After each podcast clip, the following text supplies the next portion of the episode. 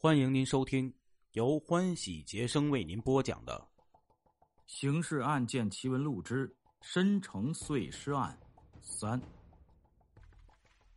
二十多年前，中国警方的刑事侦查手段还比较落后，更构成障碍的是，还有当时的指导思想。当时的政治气候是以阶级斗争为纲，不论什么都要往这条纲上挂。与刑事犯罪分子真刀真枪斗争，自然更是非挂不可。这样一挂，有些简单的事情就会变得复杂起来。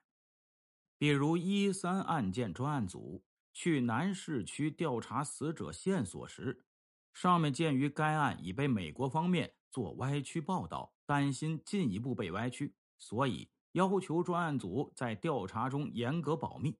保密到什么程度呢？一直到刑警去派出所调查户籍资料时，也只告知那边的同行查找怎样怎样一个失踪者，而矢口不提一三碎尸案。这样开展工作难度可想而知。二十四年后，一位当年参加一三碎尸案侦查的退休刑警在谈及此案时说：“当时哪像现在呀？要查明死者身份。”可以借助新闻媒体，电视一播，报纸一登，提供线索的电话会从四面八方打来。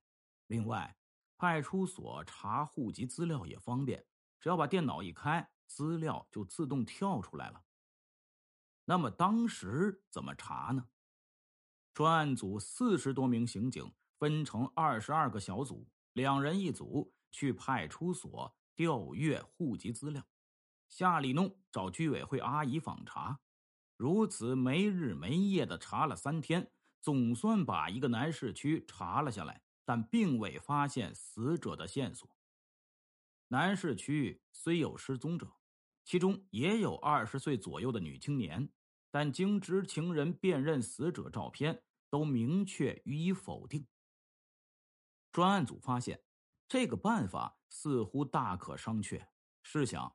一个区查三天，十个区就要查一个月，如此旷日持久，并且就算查到死者，也只是完成了整个侦查过程中的极小一部分。这案子要几时才被拿下来呢？公安部还能不发作？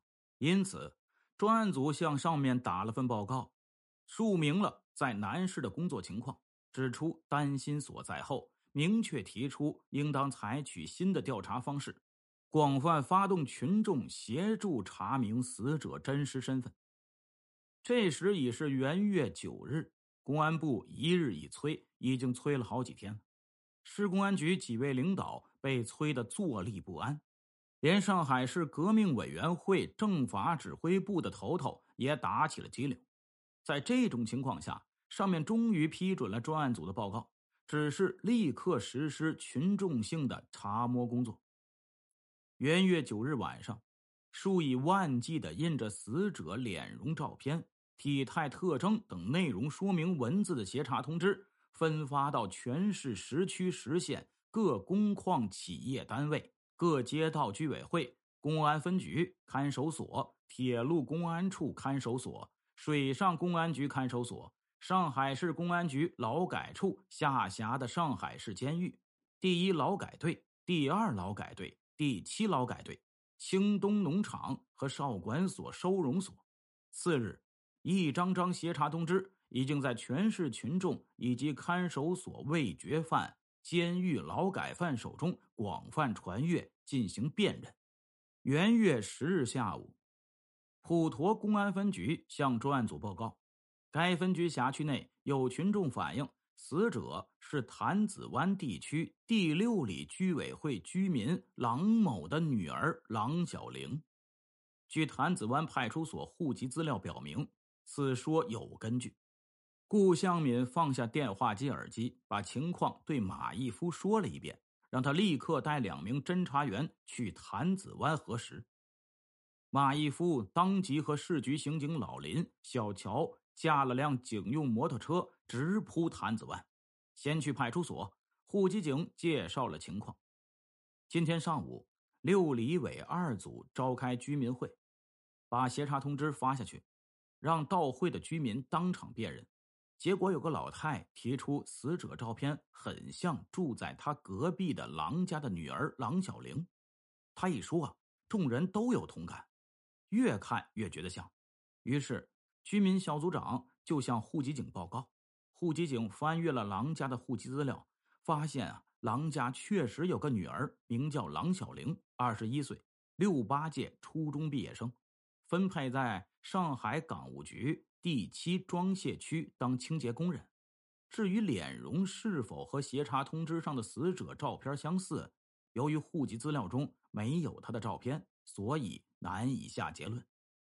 户籍警向所长汇报后，一起去六里尾找郎家，但去了两次都是铁将军把门，于是决定先向市局报告了再说。马义夫三人听过介绍后。寻思那个郎小玲在上港七区当清洁工人，一双手整天捏着扫帚柄、拖把把、垃圾车铁拉手，皮肤难免粗硬，这和死者那双手倒是相像的。于是就在派出所里往上港七区保卫部门打了个电话，了解郎小玲是否在上班。对方五分钟后回电告知郎小玲。自上月十五日至今，一直未来上班，未请过假，单位考勤做旷工处理。这个情况和法医所分析的最近一段时间脱离体力劳动也基本相符。马义夫看看手表，便站起来，走去郎家看看。马义夫、老林、小乔和户籍警四人赶到郎家，郎家夫妇。和念初中的儿子正在吃晚饭，见来了警察，便放下饭碗接待。户籍警递过去一支香烟，问道：“老狼啊，你女儿呢？”对方眼里掠过一丝惊慌，回答道：“她还没下班。”马义夫瞧在眼里，寻思这似乎有文章可做呀，便不露声色的问：“他在哪个单位上班啊？上岗七区啊？”几点钟下班啊？没准儿有时早，有时晚。那我们等等他吧。女主人沉不住气了，问道：“你们找他有什么事儿啊？”马义夫朝小乔使了个眼色，后者便拿出协查通知。这个人你们认识吗？没想到那对夫妇一看之下，脸上神情顿时松弛下来。女主人笑道：“就为这事儿啊？”这和我家小玲没有关系，我们在单位里已经看过了。男主人说：“我们单位今天也开会，让大家看了一下，这跟我们小玲又不搭界，不搭界。那么郎小玲人呢？这个警察既然来了，总要问问清楚。”这对夫妇无可奈何之下，只好如实而言。原来啊，郎小玲谈了个男朋友。未婚先孕，无奈之下，于半个多月前去老家江苏省响水县打胎了。乡下卫生院条件差，医生技术又不过硬，结果弄了个大出血，差点老掉。现在身体虚弱，在乡下休息。这事儿在当时若被单位知道，算是一桩大错误，不但要延长学徒期，还要受政治处分。给个警告、记个过什么的，而且脸面也很不好看，所以啊，没敢告诉单位。对邻里什么的，自然也不便张扬。郎家夫妇所言内容是真是假呢？这当然要查一查。当晚，专案组往江苏省响水县公安局发了份加急电报，要求协查郎小玲其人。次日上午十时，响水县公安局发来了回电。告知，郎小玲堕胎之事属实，现在其姨母处休养。这样，这条线索不存在了。紧接着，长宁区周家桥派出所又报来情况：该所管段内长宁路一千三百八十弄居民谭某向户籍警报称，协查通知上的死者是其失踪已两个月的女儿胡秀梅。专案组朱军顿时来了劲儿啊！母亲认女儿照片，总不至于出差错吧？顾向敏下令去几个人仔细调查一下。考虑到谭某是女性，顾向敏特地指派女侦查员于建随同前往。于建四人到了长宁区，还是先去派出所。户籍警从里间走出来说：“情况也没什么介绍了，那妇女还在我们这里，你们自己去问问她就行了。一看那哭哭啼啼的样子，我就想是八九不离十了。”刑警闻言心中一喜，便去了接待室。跨进门去，只见那里坐着一个四十多岁的中年妇女。正用已经哭得红肿的双眼瞅着那张协查通知，鼻子里还在抽搐，完全一副悲痛欲绝的样子。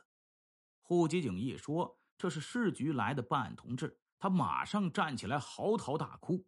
于建扶他坐下，户籍警取来毛巾给他擦眼泪，好不容易啊使他的情绪稳定下来，这才小心翼翼的开口让他谈谈情况。据谭某说，他女儿名叫胡秀梅，二十三岁，是独生女。谭某的丈夫在十年前因病死亡。谭某啊，靠着自己当搪瓷厂工人的一份微薄收入抚养女儿，直到一九六八年才算松了一口气。胡秀梅进了一家机械厂，当上了车工。胡秀梅性格内向，不善言辞，因此。不大和人交往，也从不往外跑，每天除了单位就是家里，上班下班两点一线，日子过得很平静。一九七一年十月十九日是胡秀梅一图期满的日子，那天她特别高兴，晚上特地请母亲去南京路上的红旗饭店吃了顿饭。饭后呢，胡秀梅让母亲先回家，说她要去一同学家借几本书。谭某回家后。一直等到十二点钟也没见女儿回来，越想越不放心，于是出门去他所知道地址的同学处一家家寻找，找到天明也没找到。几个热心的同学当即向各自的单位请了假，陪谭某一起找，但跑了一天，找遍了胡秀梅所有的同学家，都说她未去过。谭某又请了七位亲戚。用了三天时间，跑遍了整个上海滩，也未摸到胡秀梅的一丝踪迹。胡秀梅失踪了。谭某呢，于是向警方报了案。警方对胡秀梅的失踪进行了调查，但并未有任何收获。这次，谭某看到协查通知，尽管上面所印的死者照片脸容有些浮肿走样，印的也不算清晰。但是他还是认出却是自己的女儿，所以连忙跑到派出所来报案。刑警一听，寻思此事真如户籍警所说的八九不离十了。不过，作为调查案子，就得一个个细节都需了解清楚。于是，于建按照法医提供的情况，一一向谭某询问：胡秀梅身高多少，体重多少，出生地。及待年居住地，平时喜欢吃什么东西，等等等等，一个个细节问下来，谭某的回答和法医的判断都基本相符。于建又提了一个颇为关键的问题：胡秀梅身上是否有胎记？谭某想了想，回答道：“有的，有一个胎记，在背后腰部稍上位置，怎样大小？”谭某用手指比划了一个圈圈，这么大，比铜钱小一点这也和碎尸特征相符。于是，刑警做了笔录，请谭某签了名，按了手印兴冲冲的返回市局，向顾向敏交差。顾向敏当即请来法医黄百森，把谭某的陈述笔录给他看。黄法医看过，点头道：“有点像。”马义夫笑道：“这叫有点像，那么怎样才能完全确认呢？”黄法医说：“确认的最稳妥办法是比照指纹，但胡秀梅的指纹无法搞到，现在只好另外想想办法。”接着，黄法医说出了他想的办法：去把胡秀梅的病历卡取来，看能否从上面找到比较有说服力的比照痕迹。病历卡很快就送到专案组，一共是两份，一份是单位医务所的，一份是劳保医院的。黄法医先看了医务所那份，没有吭声，然后又看了劳保医院那份，苦笑着摇头道：“看起来又是一场白辛苦了。”一旁坐着的几个等待结果的刑警差点跳起来：“怎么不是他？不是？凭什么说不是啊？”黄法医指出了症结所在。据劳保医院病历卡记载，一九六九年九月，胡秀梅曾去该医院牙科补过右侧下排从右往左的第三颗牙齿，但是碎尸的牙齿齐全。无一颗补过，因此这个失踪的洪秀梅和一三碎尸案的死者是两个人。这个结论确凿到使人根本无法辩驳。专案组诸军全体接受，这样线索又消失了。专案组等待着其他区的辨认结果，但是再也没有消息报来了。当然，这里胡秀梅失踪案后来一直。未能侦破。听众朋友们，今天的故事就为您播讲到这里了，感谢您的支持。如果您希望听到更多好听的故事，如果您希望与欢喜杰生亲密接触，您可以发私信与欢喜杰生直接沟通。